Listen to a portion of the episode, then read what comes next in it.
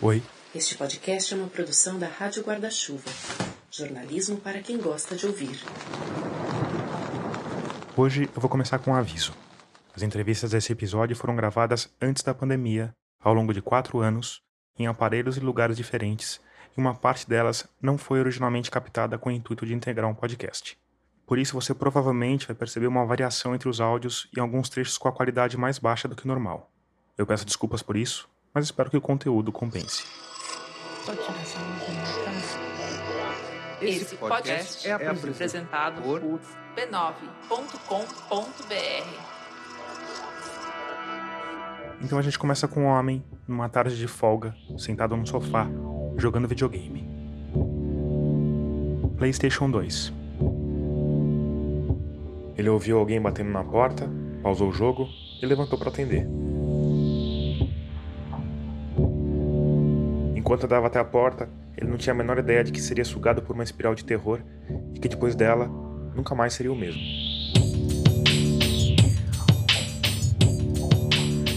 Antes de contar por quê, eu preciso te dar um pouco mais de contexto. Se você imagina um jovem de classe média num apartamento confortável de um bairro bacana, esquece.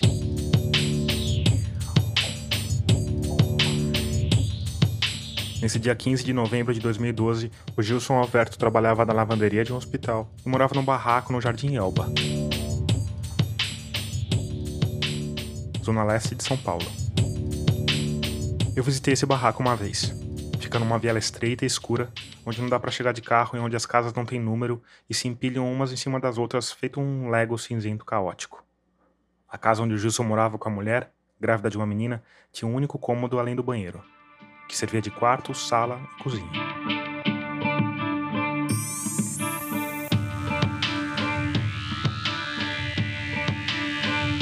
Mas aí o Gilson estava lá sentado, ouviu alguém bater, foi até a porta, abriu e topou com dois policiais militares.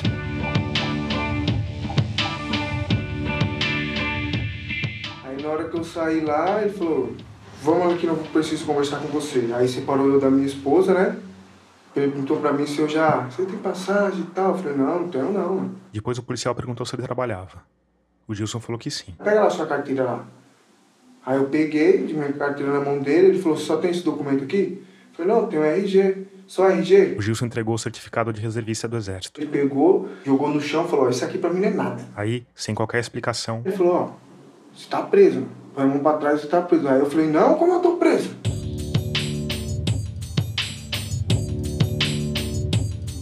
Nessa hora, o Gilson se desesperou. A mulher dele chorava e a vizinhança percebeu que alguma coisa errada estava acontecendo. A população já encostou. Os policiais começaram a ficar nervosos. Começou a apontar a arma na população, né? E pediram reforço. Foi chegando. Um da tático, um do Rocan, um da rota.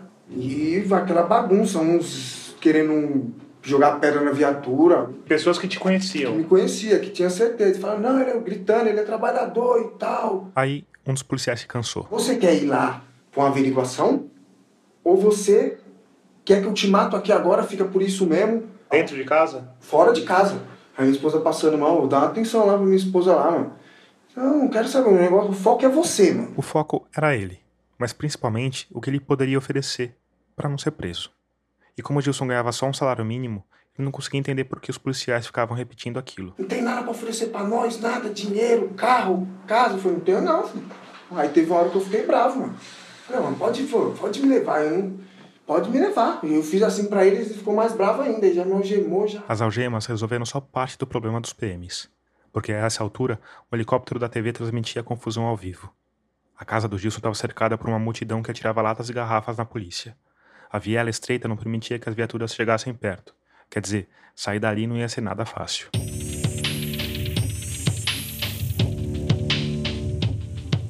Então, quando a confusão parecia prestes a sair do controle. Um dos policiais colocou a arma nas costas do Gilson e falou que ele ia ter de acalmar a multidão. E assim eles avançaram. Os policiais protegidos pelo homem que não sabia por que estava sendo preso.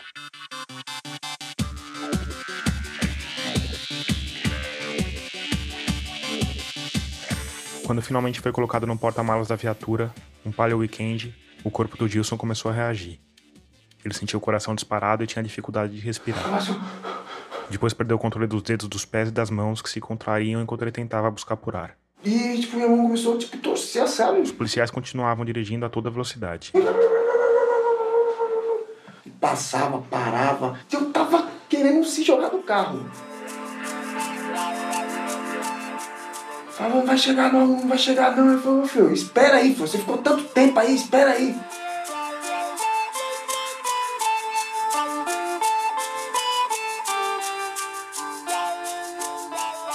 Corta.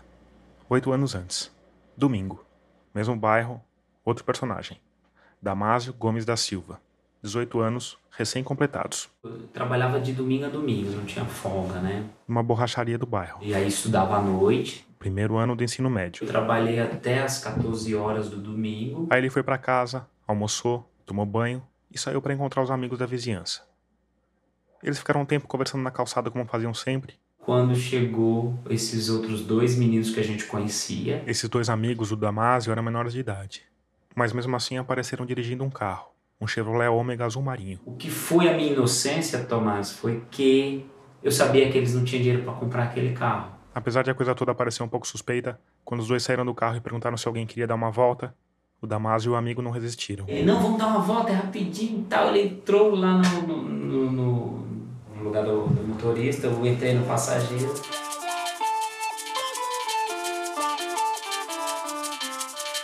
Saímos da minha rua, um, três quarteirão para baixo, a gente encontrou uma viatura da polícia militar que deu ordem de parada. Quem dirigiu o carro era o adolescente. Aí ele não parou, E a polícia abriu fogo. Os caras começaram a atirar. A gente escutava os barulhos do disparo. O menino acelerando. Quantas vezes eles atiraram, você lembra? Acho que foram cinco disparos. De pistola. Parecia assim, de ser de, de pistola. E vocês não estavam com arma de fogo? Não, não tinha nem tipo de arma, nada, nem simulacro, nada, nada. A gente apenas foi dar uma volta nesse carro. Eles continuaram por mais alguns quarteirões, mas o amigo do Damásio tinha acabado de aprender a dirigir e ali, levando o tiro da polícia, não conseguiu manter o controle do carro por muito tempo. Ele bateu num muro, bem numa curva. E o carro ele trava as portas. E antes que os dois pudessem se recuperar do susto, três policiais estavam arrancando eles do carro, na base da porrada. Vai, ladrão, perdeu, perdeu. E aí eu explicando, não, mas não, não roubei, não fui eu, a gente só foi dar uma volta. Como só foi dar uma volta? Você é ladrão, cala a boca. E chutes, ele, um deles fez eu deitar no chão. Pisou na minha cabeça, eu bati a cabeça no, no concreto, né? Fez um corte na, na testa. Aí levar, levaram a gente pra delegacia, chegou lá, fui colocado na carceragem, o adolescente separado que não podia ficar junto. E aí o adolescente até falou no depoimento dele, não, eu que chamei ele para dar uma volta, né? Ele não tem nada a ver, nem eu também, né? E aí a vítima compareceu lá, ela disse que tinha sido eu e o adolescente que praticou esse roubo, né?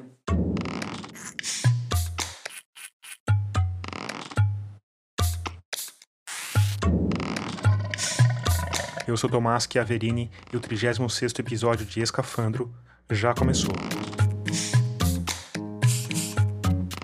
Nele, eu vou contar a história de dois homens presos injustamente.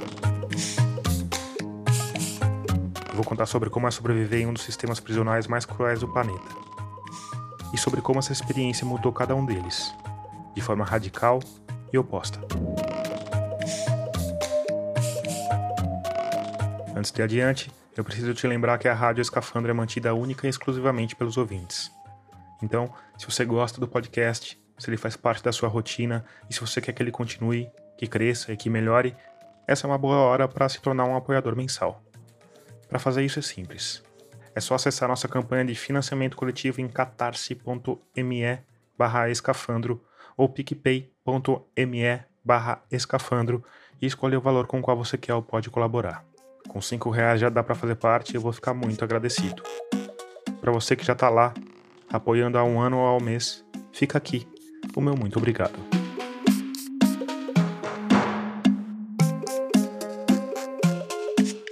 Outro jeito de ajudar o projeto é seguir o perfil da Rádio Escafandro no Twitter, no Facebook e no Instagram, compartilhar os episódios com os amigos e fazer uma boa avaliação no seu tocador de podcast, se ele te der essa opção.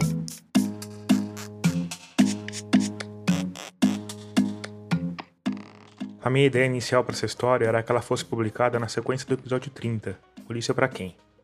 No episódio 30 eu ia falar de uma polícia que é muito violenta e prende demais, e na sequência eu ia falar do que acontece depois que essas pessoas são presas. Mas aí, quando George Floyd foi morto nos Estados Unidos, eu achei que não fazia sentido deixar um episódio sobre violência policial na gaveta, esperando que eu terminasse essa apuração. Então, ainda que o episódio 30 não seja essencial para você entender esse daqui, eu recomendo. Aliás, um dos personagens que aparece por aqui, o Gilson Alberto, fez uma aparição por lá.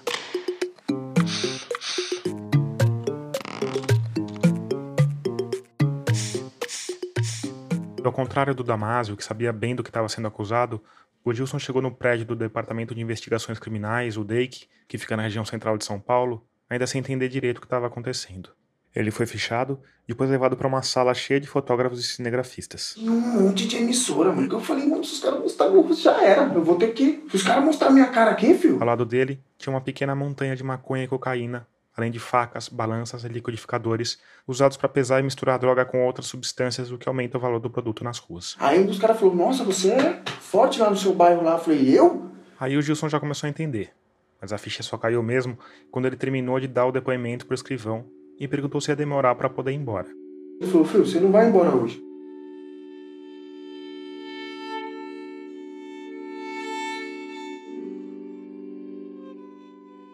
Você não me falou o que, que aconteceu? Eu, eu, do jeito que você me falou, eu escrevi aqui, ó.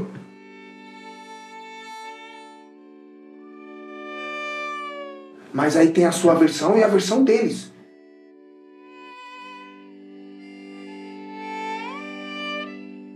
A versão deles, no caso os policiais, era de que o Gilson na verdade se chamava João e era um poderoso traficante da Zona Leste, dono de toda aquela droga apreendida. A gente vai mandar lá pro juiz. É o juiz que vai decidir. Além da versão dos policiais, existem outras duas. A do Gilson é de que a droga estava num barraco vizinho. Os policiais fizeram uma batida, não acharam ninguém, tocaram na casa ao lado e escolheram o primeiro coitado para jogar a culpa em cima. A terceira versão só tem uma diferença para essa. Os policiais teriam achado um baseado, um cigarro de maconha na casa do Gilson. Essa, aliás, me parece a história mais plausível. Mas de qualquer forma, uma coisa é certa. Não tem a menor chance de o Gilson, trabalhando na lavanderia de um hospital, ser dono de meia tonelada de droga.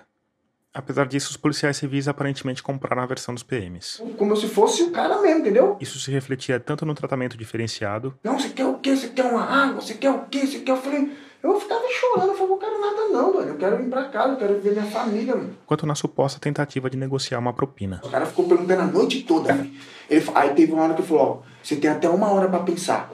Vai mudar o plantão. Se você não tiver nada pra me oferecer, filho, você vai ficar preso. Segundo Gilson, esse tratamento só mudou quando ele tomou uma atitude desesperada. Tentei até fugir de lá, correr. Eles foram lá e falaram, agora eu vou te algemar, velho. Aí ele foi esquecido. Algemado num banco no corredor. Por horas e horas e horas.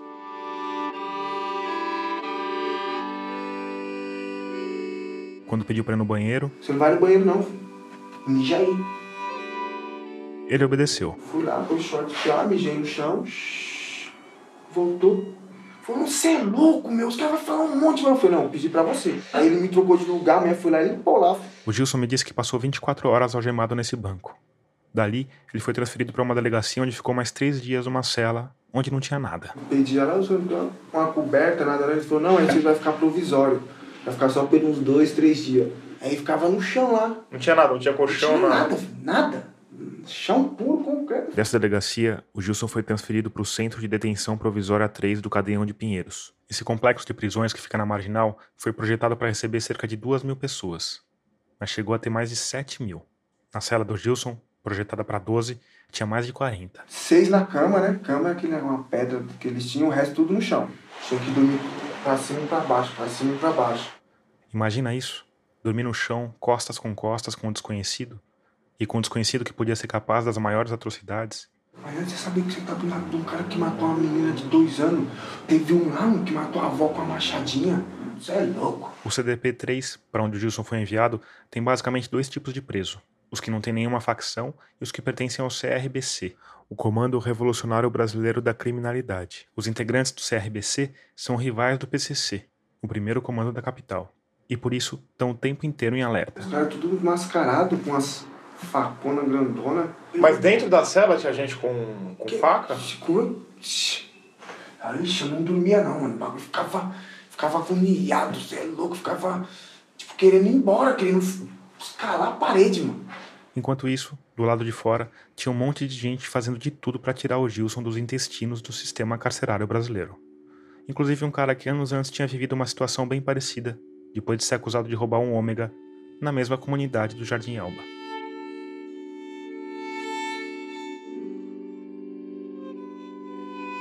Assim como Gilson, quando chegou na delegacia, o Damasio achava que ia acabar sendo liberado logo. Porque não fui eu, não tem como me reconhecer. E aí foi tudo o inverso, porque fui reconhecido na delegacia. O reconhecimento de suspeitos é algo controverso no meio jurídico. Primeiro, porque a nossa memória é falha. E segundo, porque é comum policiais induzirem as vítimas. No caso do Damásio, por exemplo, ele e o amigo foram os únicos suspeitos apresentados, o que vai contra o que manda o Código Penal. Aí o delegado falou: Olha, você vai ficar preso, agora quem vai decidir sobre sua situação vai ser o juiz. Fui transferido para o 49, que é um distrito policial que existia carceragem. E aí foi onde foi cair na minha ficha. Falei: Nossa, o negócio é, é sério, é muito grave, né?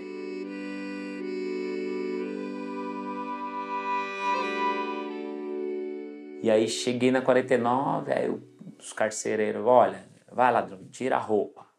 Aí tirei a roupa, fiquei peladinha ali, né? Pelada, aí os caras tem que agachar aí pra ver se não tá com nada aí. Aí agacha, tá, e veste a roupa, aí você fala, meu, é uma loucura.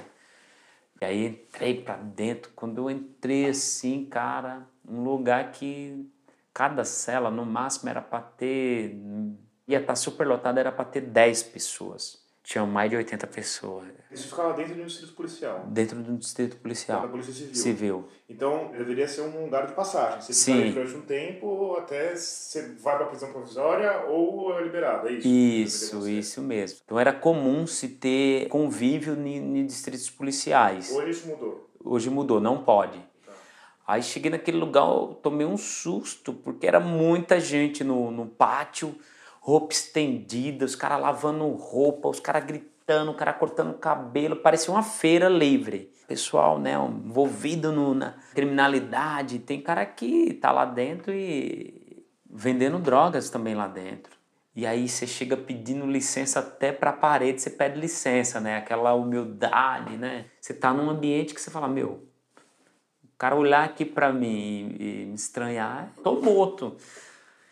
E aí cheguei no ambiente, aí o pessoal falou, é da onde você é? Eu falei de onde que era, ah, você tem que ir pro barraco do, do QG. Barraco é a gíria para cela, e barraco do QG era onde ficavam os chefes do PCC na cadeia. Você tem que chegar lá para ele te conhecer, você vai falar o que, que você tá preso e tudo mais, e aí eles vão achar um barraco para você ficar. O Damásio foi, contou sobre o caso dele, Tá bom, não, fica de boa aí, os meninos vão conversar com você, vai orientar como que é o dia a dia, e aí, meu, fica tranquilo que você não vai ter problema se você seguir regras. que regras? Não pode assoviar, quando a tranca abre, não é bom ficar dentro da cela, você tem que estar no pátio.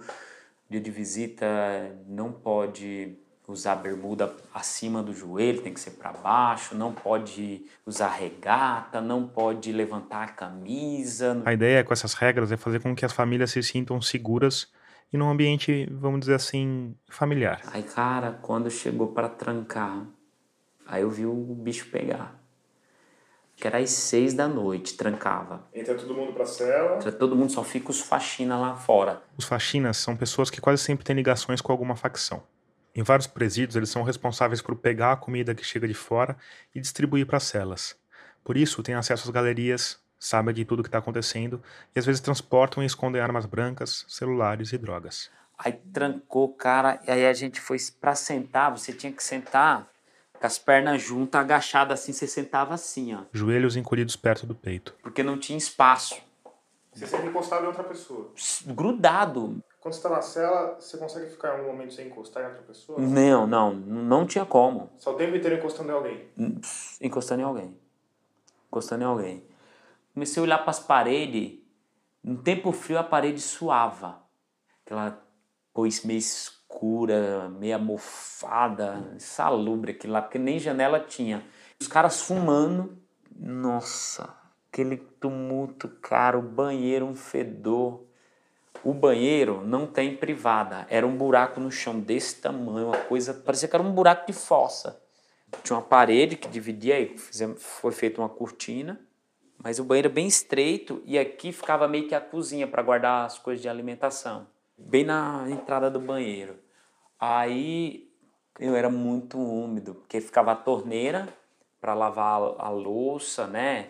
Estapuerzinha, alguma coisa que se tinha. E pela regra da cadeia, os novatos dormem perto do banheiro. Eu falei, nossa, que coisa. Aí começamos a pegar uns panos de chão para enxugar água e forrar aquelas mantas.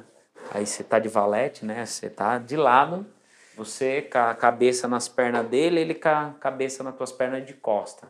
O chão, Tomás, tinha uma enxapa de aço para os caras não cavar buraco. E mesmo assim os caras cavavam. Então a cela era cheia de buraco. E o lençol nem sempre era suficiente para tapar esses buracos. Não tinha colchão. Não tinha colchão. Se esticava, fazia umas, umas mantas, fazia umas redes né, com os lençol para dormir também. Dormia um jeito tumultuado. Nossa, cara, acordei na madrugada, as pernas doendo. Não podia se virar o movimento. Falei, nossa, dolorido, dolorido. E eu, cara, comecei a chorar naquele lugar. Eu falei, meu Deus do céu, o que, que eu tô fazendo aqui? Não fiz nada para estar tá aqui e não podia mexer, não podia acordar o outro cara. Cara, se passava uma semana ali, meu, seu corpo começava a criar umas feridas. E na cadeia tem o um nome de tiriça. E aí, durante o dia, meu, era muito a milhão, porque um monte de cara. Tinha cara lá já com condenação altas, tinha cara que tinha acabado de entrar com latrocínio, homicídio, então tudo pena alta.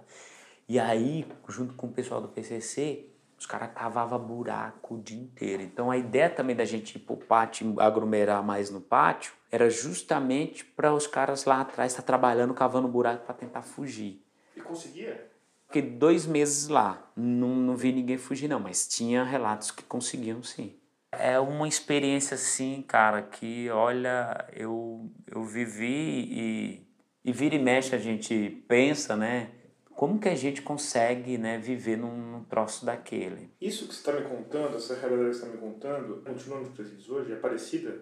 É parecida essa dinâmica, ela é muito parecida. Eu acho que aí diminui um pouco o, controle do poder paralelo, acho que diminui um pouco. Diante dessa resposta sem muita certeza do Damásio, eu fui procurar alguém que pudesse me falar sobre o sistema carcerário não só de São Paulo. Está gravando já? Está gravando mas do país e até de outros países. Então, eu sou irmã Petra. Petra Faller, coordenadora nacional da Pastoral Carcerária. Faço parte das Irmãs Missionárias de Cristo, sou alemã, hum, sou advogada. Formada pela PUC de Goiânia. Moro mais de 29 anos no Brasil e 25 anos na atuação na Pastoral Carcerária. Pastoral Carcerária é uma organização social da Igreja Católica que está diretamente ligada com a Conferência Nacional dos Bispos do Brasil, a CNBB. O interessante da pastoral para nossa conversa é que ela é uma instituição formada por uma multidão de voluntários. São tantos que a irmã Petra nem sabe o número exato. Uma vez fizemos uma pesquisa, saiu 5 mil voluntários que no Brasil todo visitam semanalmente ou quinzenalmente os presídios. São pequenos grupos, a maioria são mulheres. A pastoral tem dois pilares: atrair pessoas para a religião católica e ajudar a promover os direitos e a dignidade humana dentro das prisões. Mas enquanto fazem isso, esses 5 mil voluntários acabam recolhendo uma quantidade absurda de informações e denúncias. Entrando no presídio, vendo essas situações, a gente não pode se calar e as consequências da evangelização é a denúncia.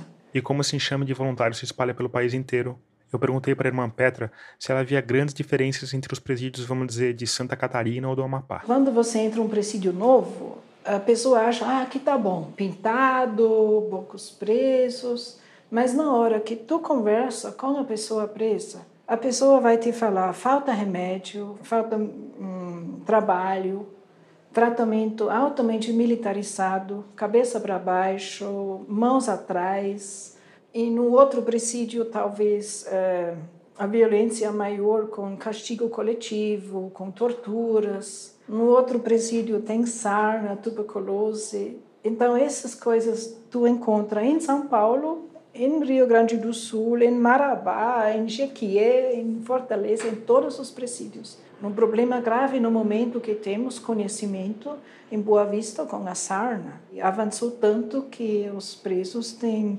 têm o corpo apodrecendo.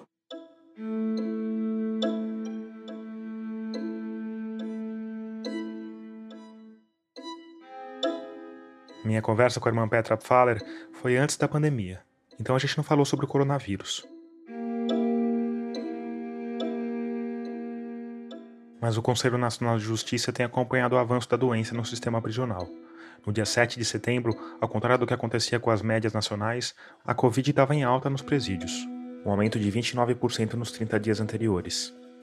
Eram quase 30 mil casos confirmados entre pessoas presas e quase 10 mil entre servidores. Somando os dois grupos, 199 pessoas tinham morrido. O Brasil tem a terceira maior população carcerária do mundo, e nas últimas duas décadas o número de pessoas presas triplicou. Segundo o Departamento Penitenciário Nacional, o DEPEN, no ano 2000 eram 230 mil presos. Hoje são 770 mil. Desse total, quase metade está em regime fechado e quase 40% está atrás das grades por crimes ligados às drogas. Mas sabe o que é assustador mesmo? É que 33% deles são presos provisórios, ou seja, não foram nem julgados nem condenados.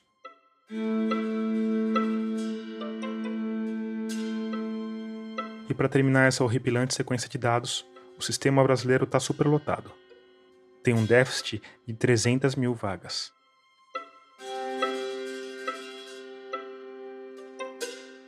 Essa superlotação tem consequências graves em diversas dimensões. No atendimento à saúde, atendimento jurídico, atendimento religioso.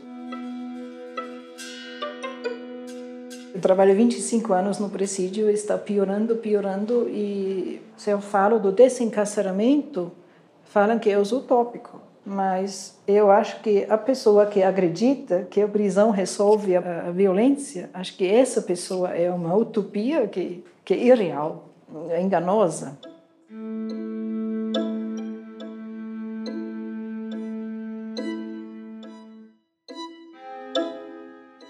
Hoje, menos de 10% das pessoas presas são mulheres, mas ainda assim, na nossa conversa, a irmã Petra fez questão de falar delas, porque para elas, o inferno pode ser ainda mais infernal. Quando a mulher está na prisão, ela pensa primeiro no filho. O homem não tem essa preocupação, porque o homem sabe que a mãe está lá em casa com os filhos, né? A mulher precisa de ginecologista. A mulher tem muito mais problema na pele. A mulher tem muito mais problema uh, com insônia, com ansiedade, com depressão. As mulheres têm muito infecção urinária porque o banheiro é só um buraco. Tem fotos com mulheres com picadas de, de rato, com picadas de baratas.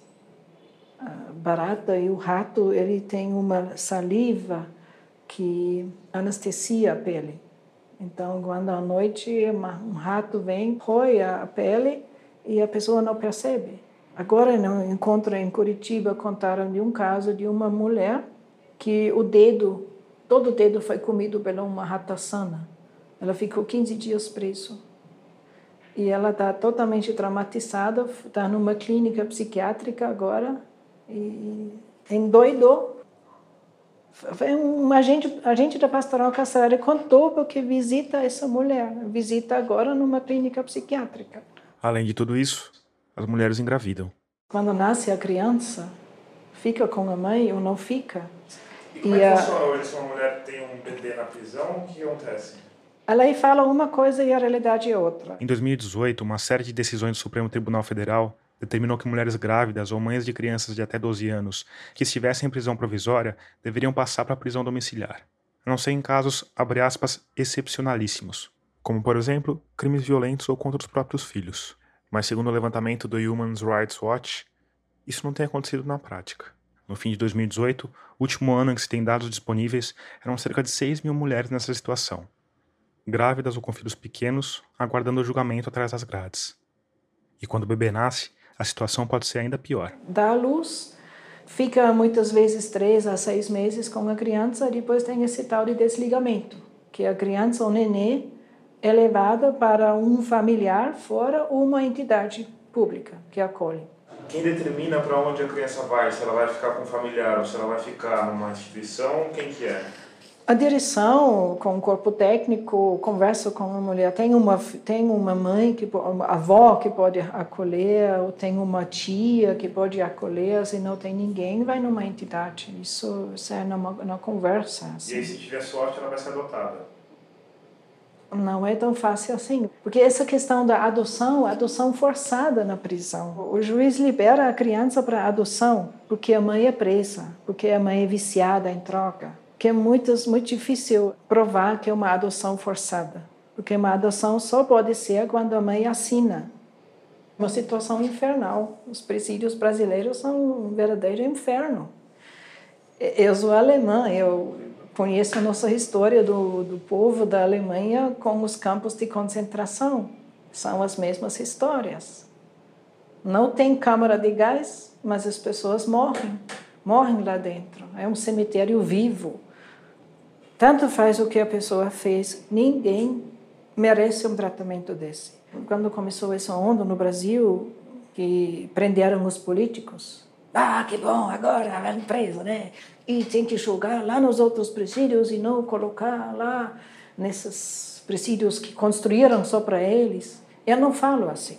Para mim, nem precisaria estar preso, porque isso é sentido de vingança. Ah, mas eles têm privilégios. Eles não têm privilégios. Eles são tratados dentro da lei da execução penal. Não é um privilégio que um determinado político preso tem uma cela decente, uma comida decente e água limpa. O errado não é ele ter, é os outros não terem. Não, o errado é que os outros não têm. E é vingativo de falar que ele também tem que ir lá nesses. Na verdade é o contrário, né? Devia pedir que Todos todo mundo tenha. Deve ter esse acesso à, à, à justiça, o acesso à justiça e o acesso ao tratamento digno. Pensando sobre tudo isso, não tem como a gente não se perguntar: por que isso acontece dessa forma?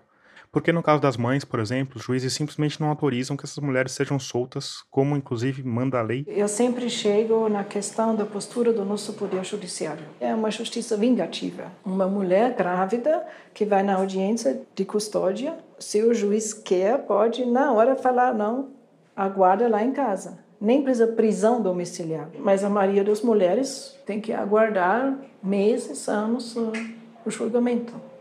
Como é que é na Alemanha? Hum. Lá, o último caso é a prisão.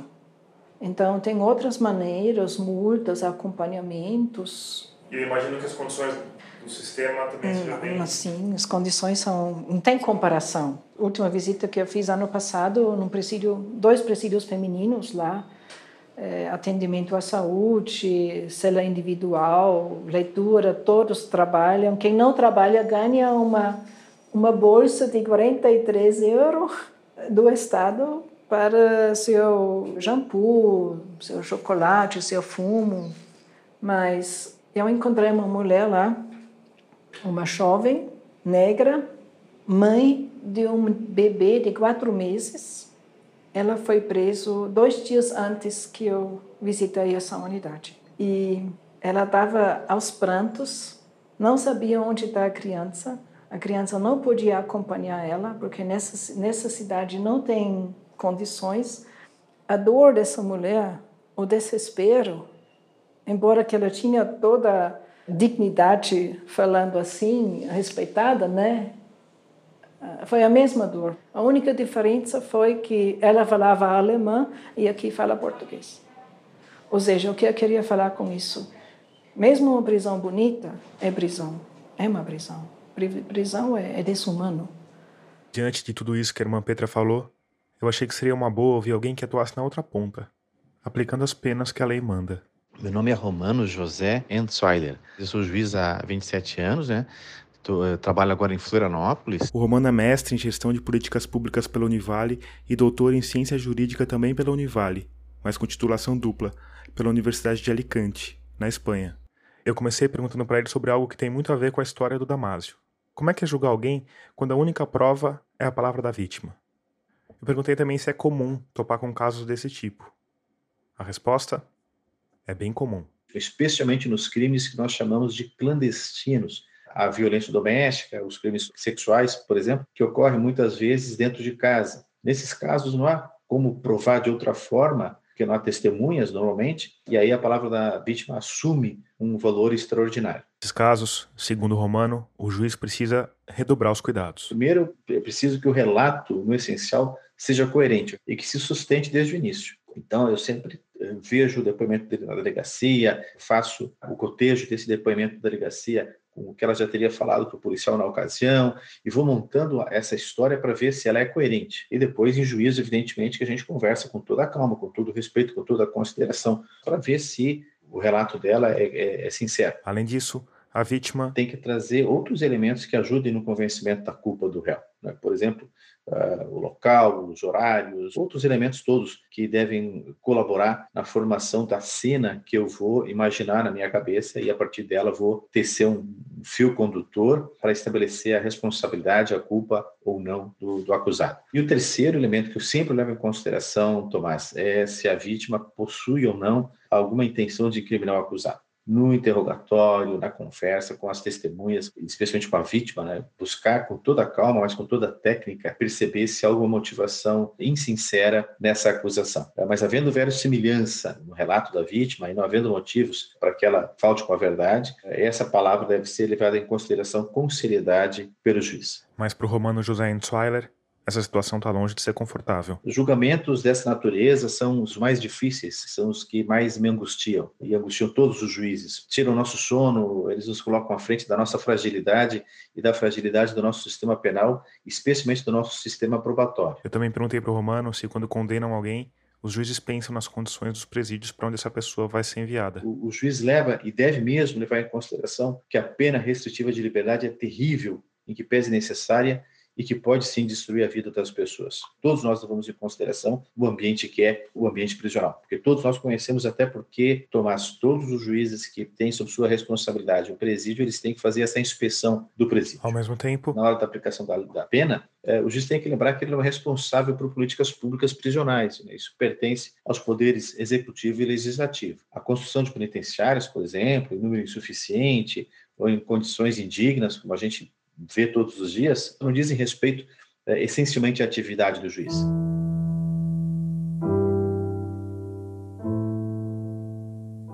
Nós criamos e convivemos é, com um sistema imperfeito, por vezes perverso, mas é um sistema necessário. E é imperfeito, especialmente porque o juiz não possui o dom da onisciência, ele depende das provas que são trazidas para o processo. Esse sistema que está longe de ser ideal já foi pior. Antigamente, o juiz acusava, fazia às vezes de defensor e julgava. Era um, um, sistema patético, né? horrível, porque o juiz já vinha com a sua convicção firmada e fazia um, uma cena que ele acusava e defendia, e ele mesmo eh, já tinha a sentença pronta. E aqui vale dizer que ter um juiz, qualquer juiz, já foi um avanço. Pensar que na origem de tudo ah, existia, na verdade, uma vingança privada, um vínculo sagrado, um dever de sangue de vingar o mal feito aos membros do meu grupo. Esse direito privado, ele era terrível porque era um banho de sangue. A lei do talião, que tem aquela máxima de olho por olho, dente por dente, que hoje a gente olha um certo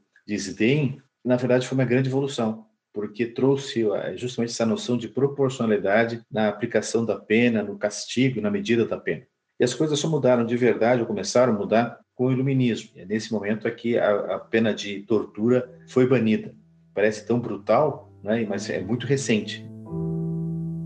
Apesar de ver problemas no sistema do qual faz parte, o Romano tem uma visão mais otimista do que a da irmã Petra. Quase 30 anos atrás, quando eu entrei no judiciário, o sistema era muito mais duro. Primeiro que nós não tínhamos audiência de custódia. A audiência de custódia, que no Brasil vale desde 2015, determina que todos os presos em flagrante devem se sentar diante de um juiz para que a legalidade da prisão seja avaliada.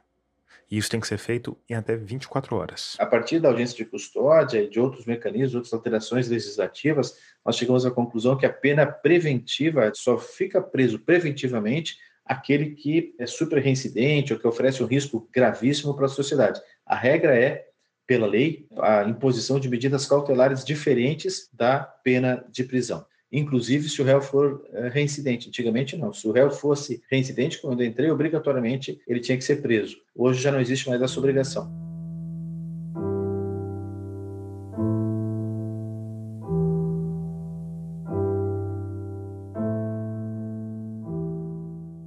Eu fiquei dois meses lá nesse distrito, né? De lá eu fui transferido para um CDP em Guarulhos. Damásio Gomes da Silva de volta. Onde eu fiquei mais seis meses. Aí foi marcada a minha primeira audiência, não tinha como pagar um advogado. Nessa época da minha prisão não existia defensoria pública no estado de São Paulo, que ela veio ser criada em 2006. Mas aí, no fórum, Damásio encontrou uma vizinha, que era secretária de uma pequena ONG chamada Centro de Direitos Humanos de Sapopemba, CDHS.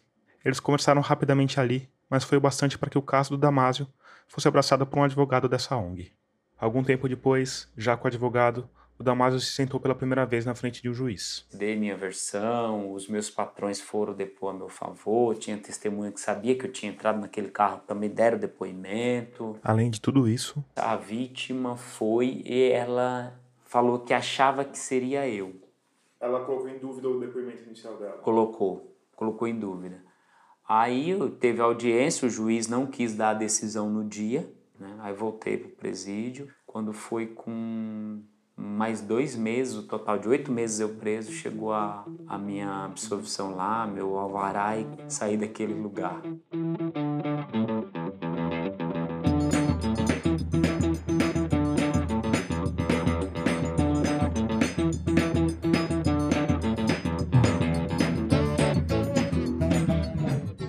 Mas a promotora não concordou com a minha absolvição. E aí ela entrou com um recurso de apelação para o Tribunal de Justiça, né, para a segunda instância. Quer dizer, a qualquer momento o Damásio poderia voltar a ser preso. Fazer o quê? Para quem estava preso, que era pior ainda, né? Tudo bem. Para quem não tem nada, metade é o dobro. Opa, metade é o dobro. Mas não é bem assim, porque nas ruas, e principalmente nas ruas do bairro onde ele morava e ainda mora, uma passagem pelo sistema faz essa metade ficar com um gosto bem amargo. Nessa época estava tendo umas operações chamadas Operação Saturação. A polícia ela vinha com a tropa de choque, eles instalavam tendas aí na comunidade, com canil, cavalaria, e os caras saíam tocando terror, arrebentando porta nas favelas, metia o pé e entrava, que é a polícia, meu.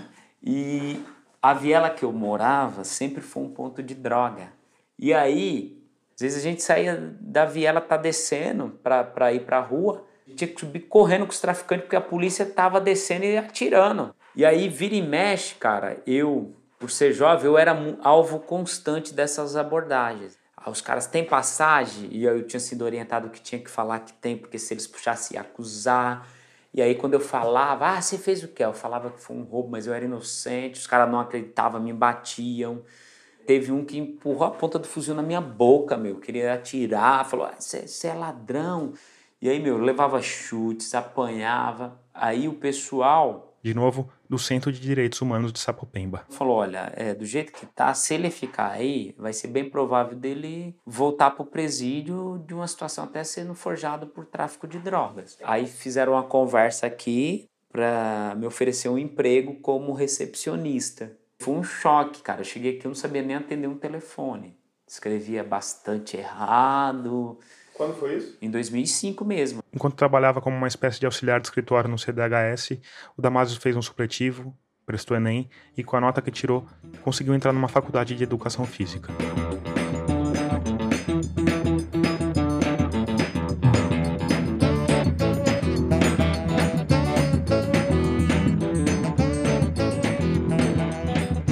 E aí? Passou o ano 2007, entrou 2008, a minha apelação foi para a pauta para o julgamento. A essa altura, o advogado que tinha defendido Damasio no começo do processo tinha passado num concurso público e virado promotor. Aí o advogado que ficou aqui, ele era um cara que não tinha a expertise do, da situação criminal. E ele simplesmente não informou à justiça que o Damaso tinha terminado os estudos e estava empregado com carteira assinada. Fui julgado, condenado a cinco anos e quatro meses. no regime semiaberto. Cara, eu fiquei muito preocupado. Eu falei, agora, hein? Porque o semiaberto, por mais que é aquela colônia que você tem os direitos às saídas temporárias, mas é prisão. Você vai preso. E o que o Damaso fez? Nada. Vida normal. Tentando trabalhar como se nada fosse. Quando foi um dia, final do expediente, fechei aqui, tô descendo, passou uma viatura por mim, eu desci, daqui a pouco um cara me para na rua, um amigo. Meu. Os caras vieram aí com uma ordem de prisão no seu nome. Levaram o teu irmão porque teu irmão foi levar onde você trabalha. Quer dizer, o irmão do Damaso estava dentro da viatura que ele tinha acabado de cruzar, indo atrás dele no CDHS de onde ele tinha acabado de sair.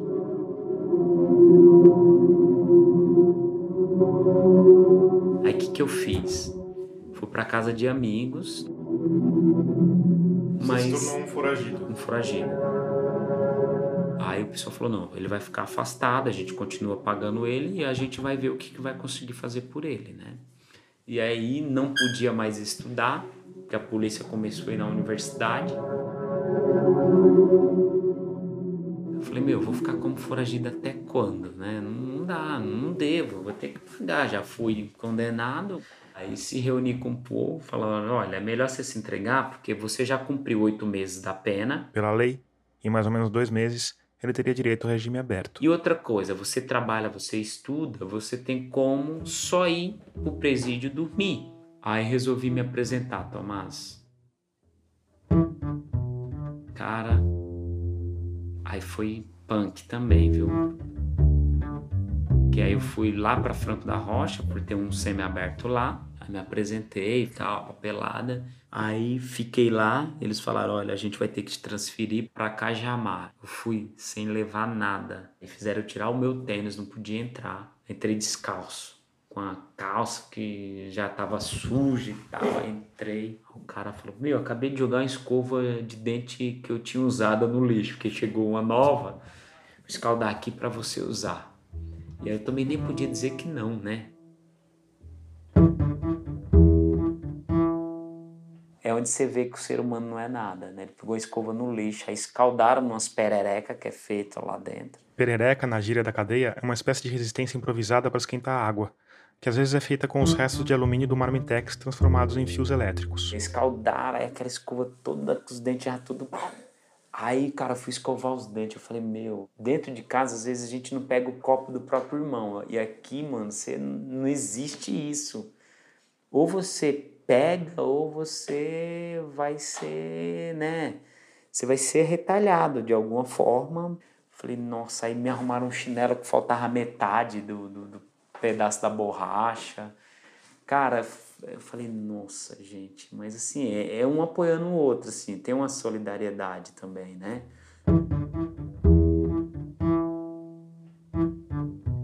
Passei uma semana lá, fui transferido para a penitenciária 3. Cara, muita gente, Tomás. A cela que era para 12 tinha 60, cara. Aí eu contei a história que tinha se apresentado, os caras começaram a zoar. Eu, nossa, você se apresentou, você é louco. Falaram o que para você?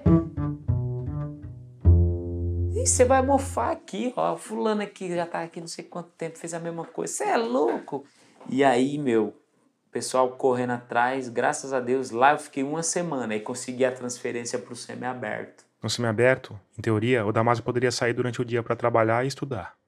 Na prática, negaram. Tanto a faculdade quanto a ONG ficavam mais distantes da prisão do que o permitido. Cara, eu fiquei mais sete meses preso de uma pena que era para ficar dois e só saí porque lá também estava super lotado e teve um mutirão da Defensoria Pública. Pegaram meu nome lá no fórum, meteram no mutirão lá, aí ganhei o regime aberto em maio de 2010.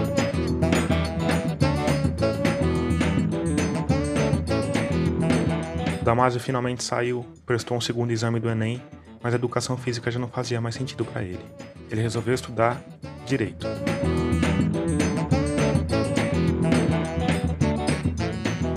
Só que a nota desse segundo Enem só tinha sido suficiente para ele conseguir 50% de bolsa. E o salário do CDHS não era suficiente para cobrir esse valor. Aí ele resolveu pedir ajuda, e só conseguiu pensar em uma pessoa: o advogado que tinha defendido o caso dele na primeira vez e que agora era promotor. Ele falou: olha, escolhi direito, fui chamado, queria ver se você podia me ajudar. Ele falou: oh, meu, não sei o que, que tem dentro de mim que tem alguma coisa que fala que eu tenho que te ajudar. Eu vou te ajudar sim. Eu vou te pagar e vou, vou, vou pagar essa outra parte para você. Em 2014, fui trabalhar, estagiar na Defensoria da Execução de Penas. Então, pessoas presas, pessoas que acabaram de sair, eu fazia esse atendimento para o povo lá na Defensoria. E continuei trabalhando aqui também meio período. Aí, em 2015, me formei. E aí, em 2016, eu passo na, no exame da ordem. E aí, a partir dessa data, eu começo a trabalhar como advogada aqui. Damasio não atua diretamente nos processos, mas acompanha acusados e familiares em audiências de reconhecimentos, dá apoio legal para a população e às vezes junta provas e depoimentos para municiar a defesa de gente acusada injustamente. Gente como Gilson. Quando aconteceu esse fato, estava estudando, inclusive eram as 5 horas da tarde, e aí eu tava até saindo daqui. Quando eu vi tudo, só tinha eu aqui, tava até saindo. E quando eu vi aqui o pessoal gritando, meu, Damado, Damado, aconteceu um fato aqui acabaram de prender o Gito, estão acusando ele, e aí estão colocando droga no nariz dele, sabe? E aí eu, eu fiquei desesperado. Falei, meu, eu não tenho, não tenho uma carteira de advogado, como que eu vou descer lá? Os caras vão me prender também, né? Aí eu comecei a ligar pro pessoal, né? Era pra advogada que tinha aqui na época. Aí acabaram descendo o pessoal mas não conseguia ter o acesso a ele, porque não, tinha nem como chegar. O tanto de polícia que tinha, aglomeração, não, tinha. E aí o pessoal falou: bom, a gente vai fazer as articulações no dia seguinte, vamos ver o que, que a gente vai conseguir. A esposa dele subiu, a fazer relatório, abaixo assinado que o pessoal já se reuniu para ir fazendo, até a defensoria levar a situação dele, porque a advogada dele mesmo não foi aqui, foi a defensoria, né? Enquanto as coisas andavam do lado de fora, o Gilson se desesperava do lado de dentro. O auge desse desespero foi durante uma visita da família. Ela foi lá, levou, levou minha filha lá para lá. Como é que foi isso para você? Eu fiquei mais tranquilo porque era criança, né? Tipo, não tinha como ela lembrar, né? Até falei pra minha mãe que não era pra levar ela lá, né? Aí levou lá, tranquilo. Como você deve ter percebido pela voz, essa pergunta desestabilizou demais o Gilson, e eu não insisti no assunto. Mas depois, com o gravador desligado, ele e o Damásio me deram mais detalhes.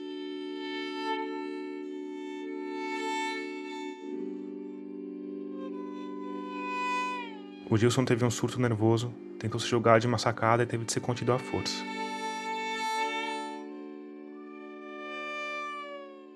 Antes de saber disso, durante a entrevista, eu mudei de assunto e perguntei sobre o dia em que ele tinha finalmente sido solto.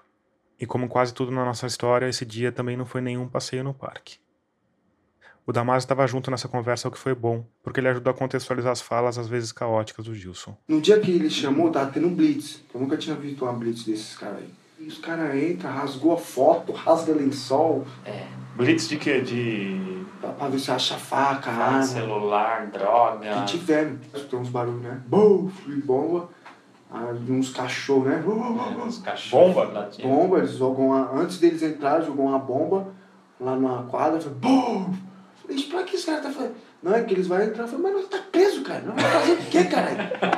Esse cara é louco. Aí eu fiquei pensando, se o cara jogar uma bomba dessa aqui dentro? Fiquei lembrando aquela do doidão lá do Hitler lá. Se ele joga um gás lá dentro lá e mata nós lá. Os caras têm esses poderes, É, os caras quiser, você está na mão deles, né? É bomba de efeito moral, o pessoal já sabe o que tá acontecendo. É. Só. É, saber que está é, chegando. chegando, né? E aí entra pra dentro, Aí já, enquanto eles tá jogando, aí os caras, não, não fica esperando eles não, vai. Já, vai tirando a roupa. já facilita pra eles. Tira a roupa. Pra eles ir embora rápido. Então a Blitz, quando se tem esse, essas Blitz, eles não entregam alimentação e também não libera ninguém. Nem a faxina também é liberada. Eles pedem para tirar a roupa, abaixar três vezes, ver se está com droga, alguma coisa. Aí você vai saindo de um em um do barraco. Normalmente fica uma pessoa no barraco para acompanhar a geral que eles vão dar lá. Aí eles reviram os colchão, a roupa presa, a alimentação, eles reviram tudo. Né? E aí eles vão bater com ferro, ver se tem buraco, né? Normalmente quando tem celular os caras escondem, botam em privado, eles vão. Eles fuçam tudo. Nesse dia fui comer, acho que era 5 e meia. A primeira refeição. A primeira. Só depois dessa confusão toda, eles finalmente chamaram o Gilson, que a essa altura não estava assim muito afim de papo. Falei, não, não quero saber não e tal, quero ir embora. Ele falou, filho, calma, filho, você vai embora.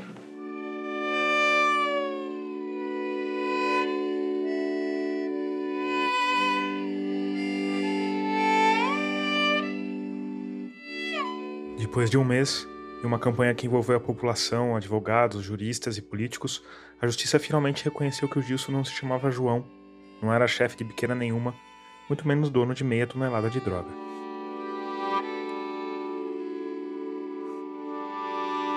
Como eu disse lá no começo, eu entrevistei o Gilson algumas vezes. Entre a primeira conversa e a última, se passaram quatro anos. E nesse tempo, o Gilson virou outra pessoa. Da última vez que eu encontrei, ele estava magro, encurvado, com os olhos vidrados. E agora, enquanto eu edito, ouvindo as nossas conversas, eu consigo ouvir essa diferença claramente na voz dele. Presta atenção na vitalidade que ele tem nesse trecho da primeira entrevista, me respondendo sobre como tinham sido os dias depois de ser libertado. Tá dormindo assim, ó. Vou ficar com medo de abrir o olho, tipo, caramba, será, será que eu vou estar no mesmo lugar, mano? Aí já me escutava minha filha falando, pai, pai, você é louco, já voltava lá rapidão, já, já ia lá pro banheiro, tomava um banho. Agora repara na voz dele na nossa última conversa. A comunidade hoje eu não sou mais o mesmo, entendeu? Na área trabalhista também mudou bastante, entendeu? Hum. Tipo, quando eu voltei pra lá era só piadinha, ladrão, traficante. Eu tô lá sete anos mesmo por causa tipo, que eu tenho meus filhos pra para criar, entendeu? Meus três filhos. Porque pelo que eu passei lá no hospital lá, eu já tinha. Já tinha pedido as contas. Eu já tinha cometido alguma coisa, entendeu? Essa voz pastosa, cheia de pausas, provavelmente se deve a dois remédios psicoativos que o Gilson tá tomando. O diazepam, um calmante potente que controla a ansiedade, e a fluoxetina, que é receitada para depressão e potencializa os efeitos do diazepam. Eu tive um estresse nervoso, fui para lá no no centro psiquiátrico Água Funda.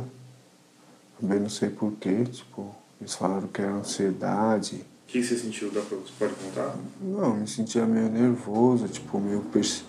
Pensava que alguém tava me perseguindo, pensava que alguém tava olhando demais para mim, não era nada disso. Você chegou a ficar um tempo internado por causa disso? Fiquei, fiquei 22 dias. 22 dias, bastante tempo, né? E você acha que isso tem a ver com o tempo que você ficou preso? Porque, assim, tipo, eu fiquei com medo, entendeu? E esse medo não foi à toa. Depois que eu saí, aconteceu quase a mesma coisa. Eu estava lá na minha casa, eles me pegaram, me levaram ainda para o mesmo lugar. Como assim, depois? Depois de um mês. E eles foram lá. Eles, no caso, é a polícia militar. Pegou, me levou lá de novo no mesmo local. Falou, o que, que é isso aqui e tal? Foi no safe. Na casa do lado Na casa sua. do lado, de novo. Ainda me deram umas cabadas de vassoura, apontaram o, fuzil para mim. Fiquei meio nervoso na hora. Eu falei pra ele atirar. Falei, não, atira, você não tem, não tem nada a ver, vocês sou inocente e tal. E nesse dia eles me bateram tudo. Aí depois eu tive que sair de lá, dessa casa, porque eles estavam indo lá direto. O Gilson mudou de casa, mas continuou no bairro. E continuou sendo abordado pela polícia, em média duas vezes por mês. Não porque fosse um criminoso conhecido, mas porque essa é a realidade de quem é negro e mora nas periferias.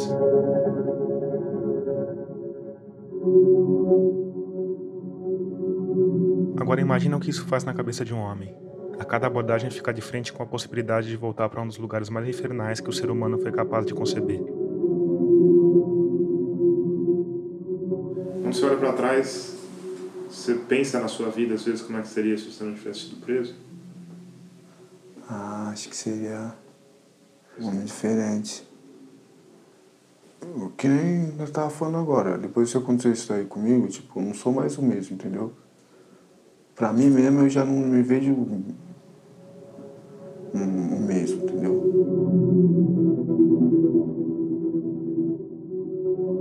Pensando sobre as histórias do Gilson e do Damásio, que começaram de um jeito tão parecido e foram por caminhos tão diferentes, eu fico me perguntando: o que fez a diferença? Foi a personalidade de cada um deles? A genética? O jeito como cada um foi criado? Um conjunto de fatores misteriosos que faz cada um reagir de uma forma? Foi acaso? Sorte? Oportunidades que apareceram para um e para outro não? Eu falei sobre isso com Damásio. você encontra um caminho que faz você ser um cara bem sucedido e atuante na sociedade. E o Gilson parece que alguma coisa quebrou dentro dele, né? No meu caso, pro Gilson teve muita diferença, assim, né? O tipo de ajuda que ele teve foi muito importante, mas o tipo de ajuda que eu tive são poucos que têm, né? E eu me coloco até como um privilegiado, porque é, se eu não tivesse essas oportunidades, Tomás, eu não sei o que se eu estaria até aqui para contar esse testemunho.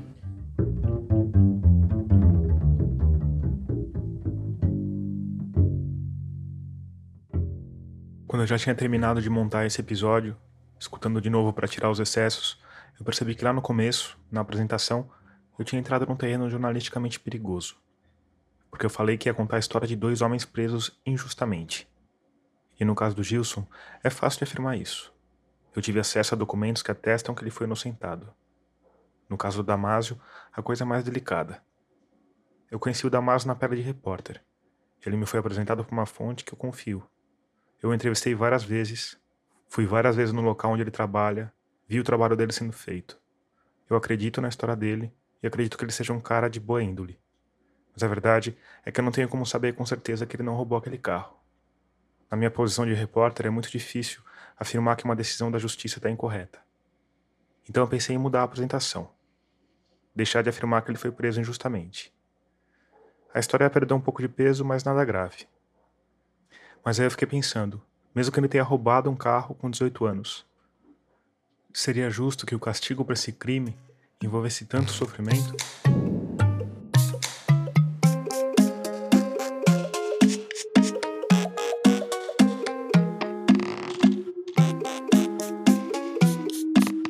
Antes de terminar, como de costume, eu quero te falar sobre a Rádio Guarda-Chuva, a nossa rede de podcasts feitos por jornalistas. Que, por sinal, está em festa, porque dois dos nossos selos estão entre os finalistas do Premier Zog, um dos mais importantes do jornalismo brasileiro. Então é óbvio que eu vou sugerir para você ir já imediatamente conferir os dois episódios que estão no páreo. O do Finitude é o episódio 19 da segunda temporada, confinamento três meses depois. E o do Vida Jornalista é o episódio 5 da série Memórias, Irmã Dorothy.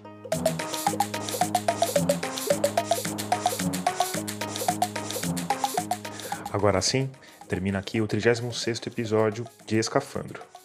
A trilha sonora tema desse episódio é do Paulo Gama, a mixagem de som do Vitor Coroa.